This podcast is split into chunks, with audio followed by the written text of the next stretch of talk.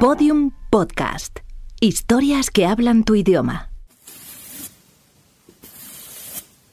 Juan Genovés pintó el cuadro del abrazo en plena transición. Fue detenido por ello, porque la imagen del grupo que se abraza fue también un cartel que se convirtió al final en el icono de una época. Yo quería como pintor, al mismo tiempo que sale en la lucha, como pintor, quería conseguir esa reconciliación de alguna manera, pero no encontraba el motivo. Pinté muchísimos cuadros alrededor del mismo tema, pero ninguno estaba contento.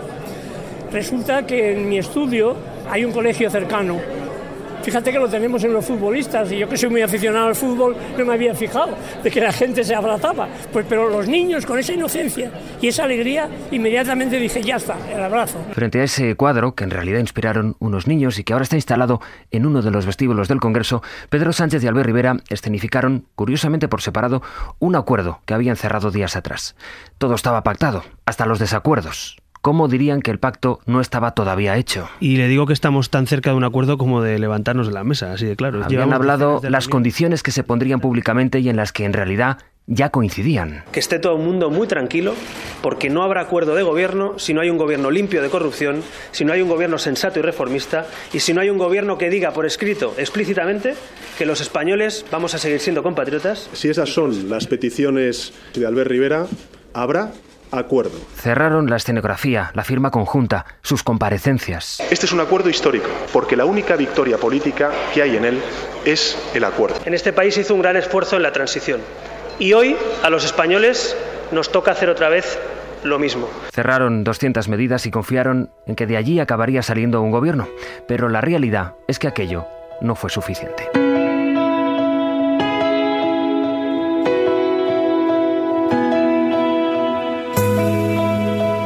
Episodio 7. El abrazo que no daba.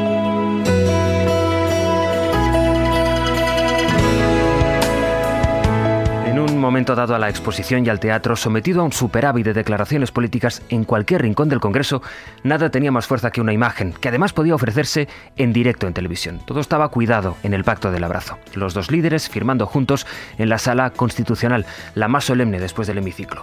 Hay un momento en que, antes de que todas las cámaras les apunten, antes de que se abran las puertas, Sánchez y Rivera se miran. Tienen la sensación de que, por primera vez desde que se votó, han logrado un avance y sienten cierta solemnidad. Comparecen convencidos de que si el acuerdo no suma, sumará.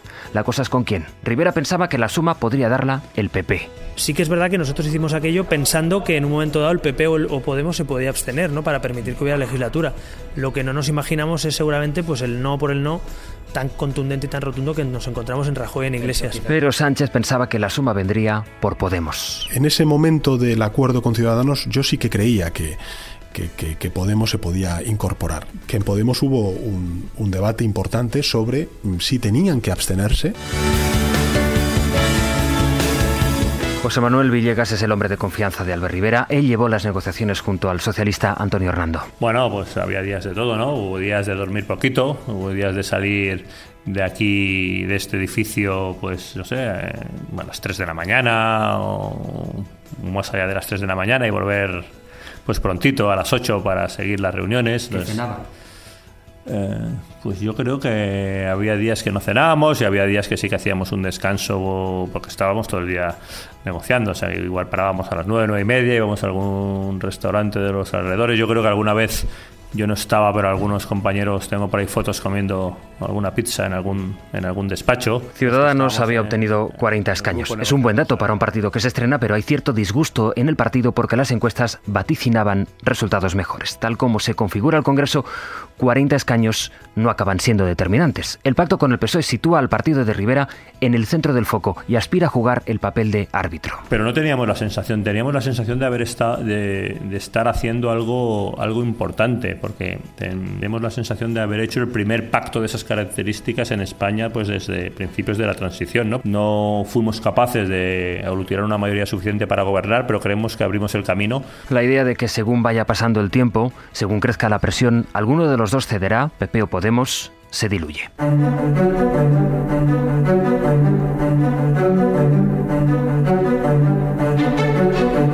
Si no sirve para elegir un presidente, si no sirve para formar gobierno, si no sirve para reformar la Constitución, ¿para qué sirve? Es un acuerdo entre partidos, pero no es un acuerdo ni para la investidura ni para el gobierno porque claramente es insuficiente. Estamos ante un pacto de impostura en el que el señor Rivera es un pichón.